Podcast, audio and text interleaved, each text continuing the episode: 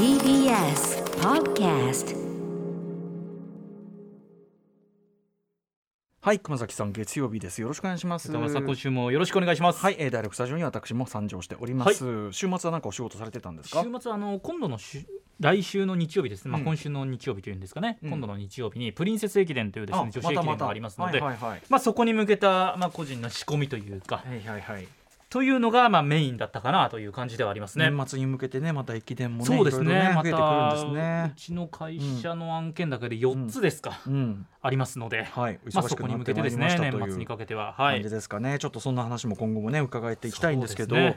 あのね、まあ、ニュース的なところで言うと、はい。先週番組終わってからかな。なんかとにかくあのふっとこう入ってきたというか、まあうん、あの先週の中で話してないんだから多分あの先週終わった後にあの僕も知ったんだと思うけど、えっとまあ、サチモス皆さんグループのことでね、サチモスの、えっとベーシストでかつてはサナバーガンというこの番組も来てもらいましたし人間交差点とかも出てもらったはい。グループのベーシストも途中あのサナバはあの絶対したんだけど、えー、とスーさんこと、えっと小杉隼太さんがですねあのお若いんですけどね32歳だったんですけど、はい。お亡くなりになっちゃったってニュースが来て、ねこれとか、まあ、結構割とあの週末はドスンとくるニュースだったかなと。ね,、はい。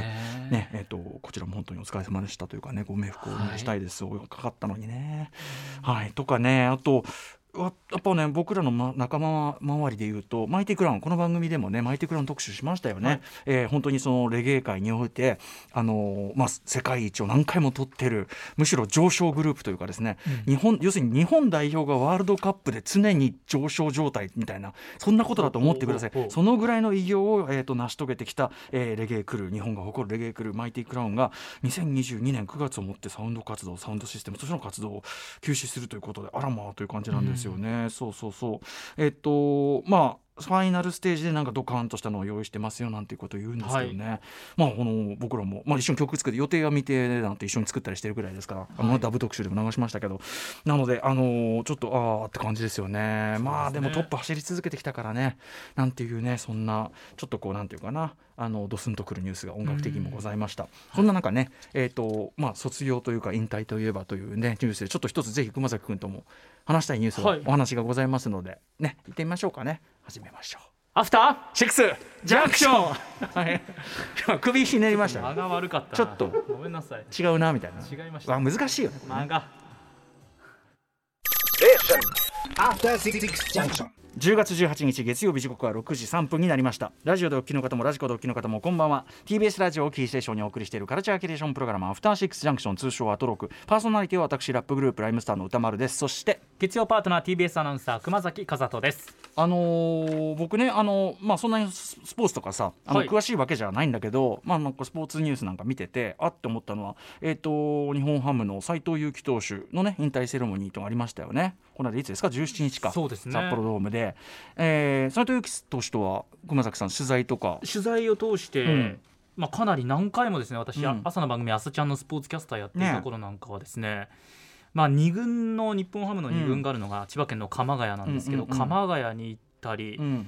あとはキャンプで沖縄の名護まで行って取材したりとかですね、まあ、一つこう私の世代89年1989年生まれで斉藤さん88年生まれでうんうん。1歳年上なんですけれども、やっぱり当時からずっと見てきた私にとってはスーパースターなので,、で結構私が一緒に番組やってるスタッフにもそういう人たちが多くて、うんうん。断るごとになんかこう斉藤さん取材しようよみたいな流れになったりもして、え結構取材もさせていただきましたね。ーずっ。とだからもう本当ずっとまあ応援したくなるというか応援してそうきたですね。方ってことですよね。かこう節目節目で取材をするわけでもなく何の脈絡もなく、うんいきなり我々朝ちゃんとしてうんうん。斉藤さんこんにちはみたいな感じでもともと事前に話は通してるんですけど言ったので、まあ、向こうからしたらこう、うん。また来たのかよみたいなこう冗談で言ってくださったりしてでもこうなんでしょうね11年間やってきて、うん。まあ、いろんなこううん辛い時期怪我がプロでは特に多かったので、そういうのがありながらもこう取材対応に関して言えばもうずっとこう明るくうんうん優しくうん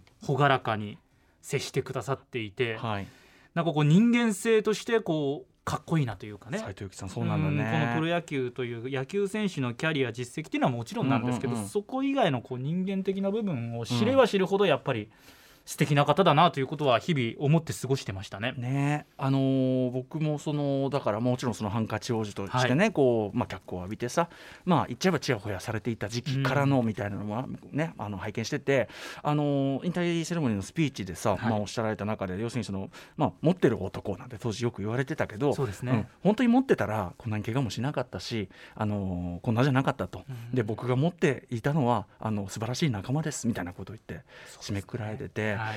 でだからやっぱそれでさまあなんかそんなに僕はだからそういう意味では熊崎君ほどねちゃんと並走して見てきたというわけではないけどもなんていうのかなあのさぞかしなんていうのかなこの11年ね。やっぱ普通のさ普通のその不調な選手より風当たりが強い状態っていうかさがデフォみたいな。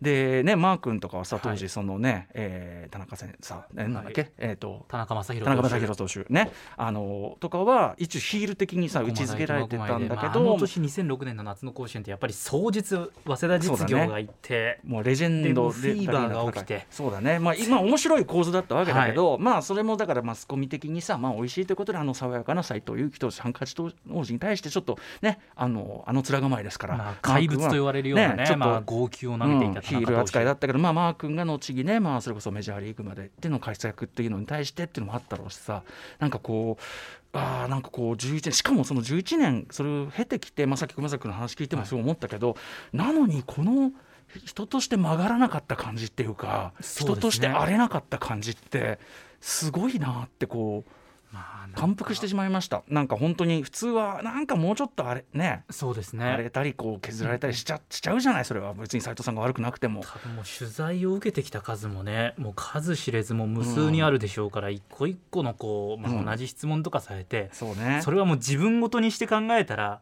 もうね。面倒くさくなる瞬間だったらし自分が結果が出てなかったら辛いなって思うそんな瞬間もこと聞かれたってね。あるでしょうとけどかもあとまあ当然無責任なないんですよね。無。責任なこともいろいろ書かれたり言われたりしただろうしさ。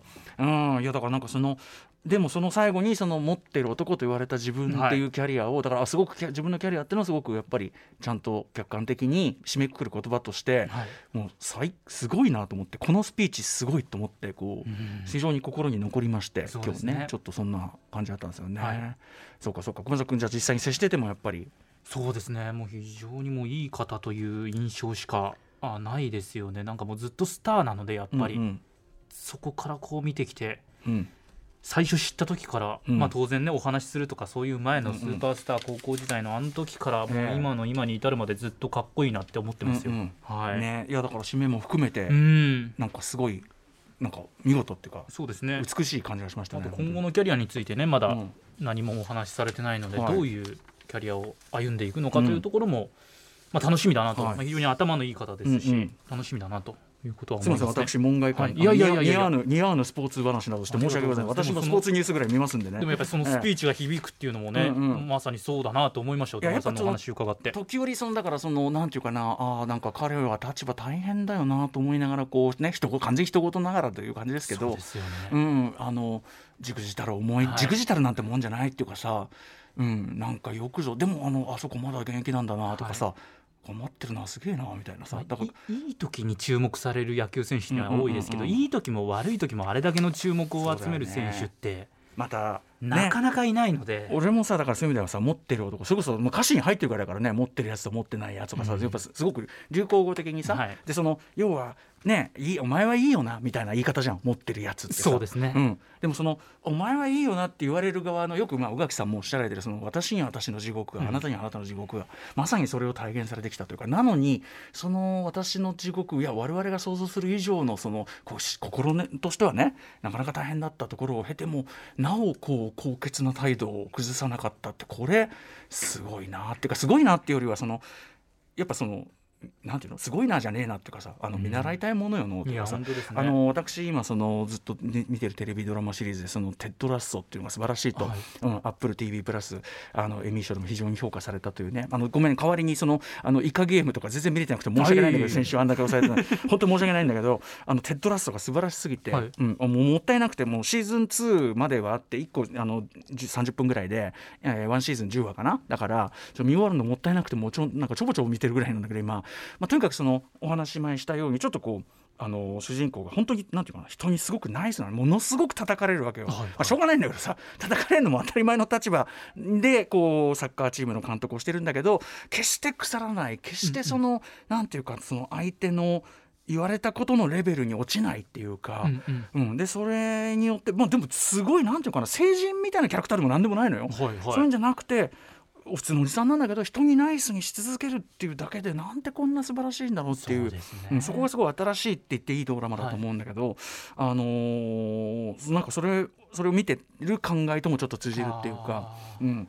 あのこれをやっぱね実分自分の実人生にもフィードバックせずして何がというかね感じがしました。そうですね、うんだから本当にそうだとそう思います。そうなんかね、うん。私も悲願だようなことを言いがちではございますがあのねとてもとてもこうなんていうか背筋が伸びるというか自分の襟を正すと言いましょうか。いやもう私もあの全コメントでございます。本当に、全く同じ。まあでもスポーツ見たりするってそういうことだよね。そうですね、うん。いやすごいなと思いますいや本本当。なそしてまあだから斉藤選手もお疲れ様でしたと、うん。お疲れ様でしたですね。まあ今後と、本当に今後のねいろんなどこの形でのご活躍というかね、はい。あのお幸せをねお祈りしておりますというかね、感じですね。そんな中ですね、あのーはい。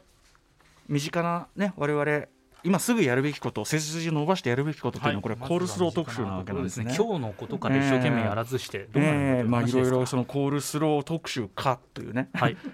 コールスロー特集かといった8こう時から1時間かけてやる特集がコールスローと、えー皆さんからのこのさまざまなご意見をいただいて、とでもねそのなんていうかやっぱコールスローに対するさまざまな距離感みたいなものもメール、ドバドバやっぱいただいてですね、えーなおかつやっぱりその、コールスローのことなら一言言わせろっていう番組関係者も結構いてですだね皆さん知らず知らずのうちにええ。思いはあるっていうこそうなとなんですよね、んですよコールスローに対ねして。いかにだからそういう意味では逆に今までコールスローについてこうなんていうかな天下天下国家を論じるようにね、うん。コールスローを論じる場というのがやっぱなかったというね。確かにこれ初めてじゃないですか。ん。メディアで初めてじゃないですか。ここまでコールスローそうですよ。について向き合うのって。ここれは本当になんていうか、うん、フェアじゃないっていうかさ。長いメディアこうグルメ番組とかいっぱいあるのにね、は何回ラーメンの特集した、まあ何回カレーの特集した。一度たりともコールスローの特集などしていないだろうお前らはと。恥じろメディアはというね。ええ。本当そうですね。いうこと。今考えれば本当そう。そんなことないと思う。やってると思うんだけど。コールスローやりますかねでも。のちゃんと調べた上で言ってないから、まあまあ責任のない発言だということは 大変申し訳ないんですけどやってますかおおめえもだろって話なんですけど、えーでですねあの、メールをいっぱいいただいててでこれがまたですねあの非常に面白いメールね熱いメールいっぱいいただいてにもかかわらず、これあの月曜日のですねディレクターの保坂あかりさんという方がですねあのとにかく手数が多いのはいいんですけどんであのもうね台本の手数を見るにこれ3時間だよねっていう。そうですね、ね3時間コースみたいな台本になっててこれ無理っしょみたいな。1時間じゃ足りないぐらい思いが溢れてる。えーえーなんとかみたいな。ものすごいね。あのすごい緻密な緻密なあのなんていうの？あの音ネタみたいなの作るんだけど、ひ人としてのねあの少なくとも俺に対する対応はすごい雑なのね彼女はあれは何なのかなって思うんだけど。うん、まあ取り合ってもらってない感じがするんだよね。そうですか？うん、ねまあそれはいいんだけどさ。はい。ということであのメールをねこの時間に読めるもんだったらってことですね。コールスローのちょっとメールをねちょっとちょっとだけ読んできたいのよね。あの勝利できないところもあるから、えっとねまずケンタッキーフライドチキンのコールスローがあー全てのこう基準でありますよと、今回の全てのというか今回の特集に関しては一つの基準であると、えーということでぜひぜひ皆さんねちょっと食してからねこの特集聞いていただくといいですよなんてこと言いましたけどこんなのいただいてます。ケンタッキー派、えー M サイズをプラフォークで食らう私服さん。これだからあのコールスローの M サイズ結構でかいやつですね。大きいですね。えーついにコールスローの時代がやってきたんですね私はケンタッキーに行けばコールスローを注文します。逆にここでコールスロー食べなくてどうすんの？何しにケンタッキーに来てんだお前は。コーンサラダなんか食う買うんじゃねえってぐらい好きです。コーンサラダも合うもんね確かにね。コーンサラダってのはあれですよ。あのーサラダの上にこうパラパラっとこうコーンがかかってるやつ、はい。コーンサラダじゃないよだからね。コーンかけサラダだよねそれはね。いいじゃないですか？だってコーンサラダってクルトン程度だクルトン程度。度うん。コーンだけの そうですよ。コーンサラダダと言うならばそれはコーンだけのサラダであるべきじゃないんですか？えー今日はコールスローを片手に楽しみにしていますということでいいですね。ビールビール片手にって聞いたことコールスロー片手にってのはこれは初めて聞いたよね、うんそうですね。ん。そして一方ではですね、えっと嫌い興味ない派の方からもたくさんこれもいいんですいいんです。もちろんそういうのがいらっしゃるの、ね。うん。これはだってこのメディアが悪いですから、まあメディ私もそうですね。1週間前までそうだったし。あだいぶ考え変わったんですか考えもう1週間いろん。なコールスローを食べ食べたんだはい、うんでいかがでしたやっぱりこう食事として優れてる部分っていうのはたくさんあるなっていうところで、うまあ、見直したって上から目線で申し訳ないですけど、ケンタッキーも見たらあもちろんです。召し上がりました？やっぱりケンタッキーこそ至高だっていういいですよね。結論にやっぱりなんやかんや行き着いちゃったってなんかこうこ過不足ないっていうかさこっちが求めてるものをこれなんだよねこれおそらくだからみんなケンタッキーだって言うだろうからちょっと違うところ外して他って言おうとしていろんな準備をしてたんですけど、はいケンタッキーなんでですよねなみにでも僕金曜パートナー山本隆明さんはあのセブンイレブンのちょっとシャバついたああれがいいって言あって食べました食べました。シャバ。どうどうですかそっちは？だからなんおいおいしいですけどこれだから最初がやっぱりケンタッキーイコールになっちゃってるから、うんうんうん。そこと比べちゃうのがこれ。最初セブンイレブンから例えば入ったら、ちょっとまた話は変わってきたのかなとでもカレーだってさね北インドのカレーはドロッとしてる南インドのカレーはシャラッとしてる、はい。そういうもんでコールスローだってこれはサラリ派もあってもいいかもしれませんから、まあいろんなコールスローじゃそれが幅ですもんね、多様性ですよね。私今シャバシャバって時にシャバって言いました。これあのレゲエアーティストシャバランクスの曲におけるその はい。対応できませんはい。これはあの対応する必要ないです。はい、あのね各自ちょっとシャバランクスで曲聴いて。でねあそうだ。清いない派。えっとねてんてんさんこれじゃあ熊崎君読んでくださいこのメはいール。ちょっと待ってください、たくさあんあってじゃあこれだね。はい私はいはいはいはいはい。本当にたくさんメールいただいております、てんてんさんからいただきました。僕はコールスローに対してほとんど美味しいとあまり感動したことがありません。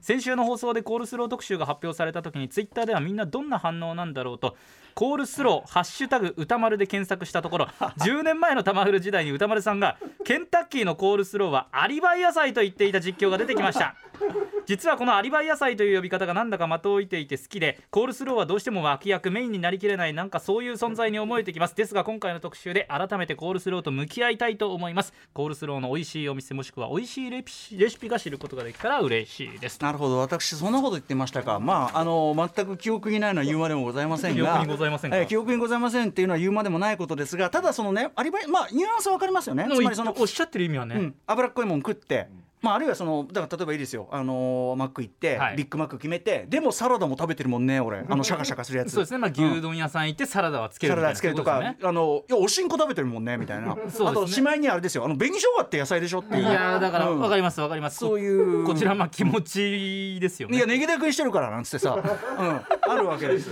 ありますあります、うん、だからそのまああの僕はそのアリバイ野菜っていうのはなかなか10年前の俺なかなかねあの言えてみるこういう感じで僕はもう次から次へとねいろんなこう忘れてる名言があるんでしょうね。うん。掘っていったらいろんなね。ええ、アリバイ野菜別にいいと思うんだけど、まあ、だからそのって確かにそうだ。10年前の時点では確かにそのまあなんていうかな肉があってのその野菜気分みたいな、はい。そのサラダ気分だみたいなこと言ってるから、まだまだ僕は考えが至ってないんだけどただまあこう考えてみてやったでしょうかね。そのアリバイっていうけどつまりその共犯者っていうか 共犯者。また新たな名言を10年経はい。共犯者と言い換えてみてはいか犯じゃねえけど別に。犯じゃねえし共犯者。ええでもそのなんかこうバディ？バディ、うんうん。バディ？バディチキンとコールスローそうそうそうそうそう。そうそう。バディですね。うんバディそうだからそのどっちが上とかっていうよりはそのバディですよね。おで互いお互い生かしてるわけですね。そこなんですよ。そうそうそうそう。だからあのやっぱりケンタッキーに行ったらちょうどそのあのコールスローを食べると本当にちょうどいいようにできてるんですよ。確かに。そうそう。だからあの sidekick って言葉がありますけど、はいはい。ね、バットマンにおけはいるロビンであるとかね、っていうようなだからその実はでその sidekick 抜けた時にあれって感じがするっていうかさ。あれっていうそのあれちょっとなんか今日口べったべったななんだこれ？なんだなんだ。あー食べてない。コールスローだ。ったんだ。うん、そういう意味ではだから単に野菜食べてますあるいはというよりはやっぱりあ違ったと。俺は野菜一般ではなくお前。コールスローだったんだと。誰でもいいわけじゃない。お前なんだ。ねそういうことに気づく。で私はでもだいぶもうそのだからとねいろいろ人生経験いも入ってさ。本当にあるうちに気がつけてよかったですよね。そうそうそう亡くなってから気づくパターンっていうのが多いですから。あるあるあるあのファーストキッチンのあのミネストローで亡くなってから気づいいたね。やそうだからそういうパターンに陥らなくてよかった。俺あれなんでやめたのか。あれは本当にだってあの味ファーストキッチンのミネストローネしかないんだもんあの感じ。他はみんなもっとトマトっぽいんだもん。違うのよ。あとあのなんかこうなんなんかのなんかの食事の余りっぽい感じのあの感じがいいのよね。なんかあこそうわかるかな。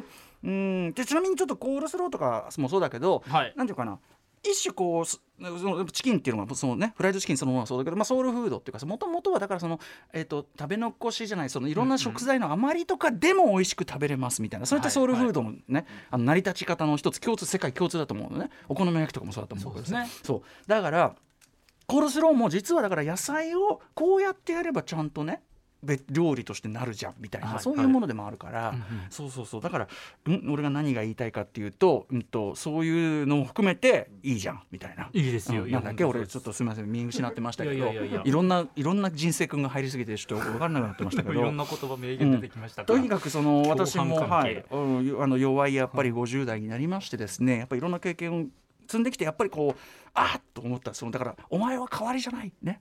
お前はサラダの代わりじゃない。お前がええんやでっていうね。いやだから32歳のこのタイミングでコールスロー特集やって大事さに気がつけたっていうのは本当に貴重な機会いただけたなって。あなたなんかもうご家庭持ってねもうすっかり落ち着いてる年なんだから、ね。うん。ここでコールスローを野菜のかねサラダの代わりだなんてね、そんなもう今の時代そんなもう NG です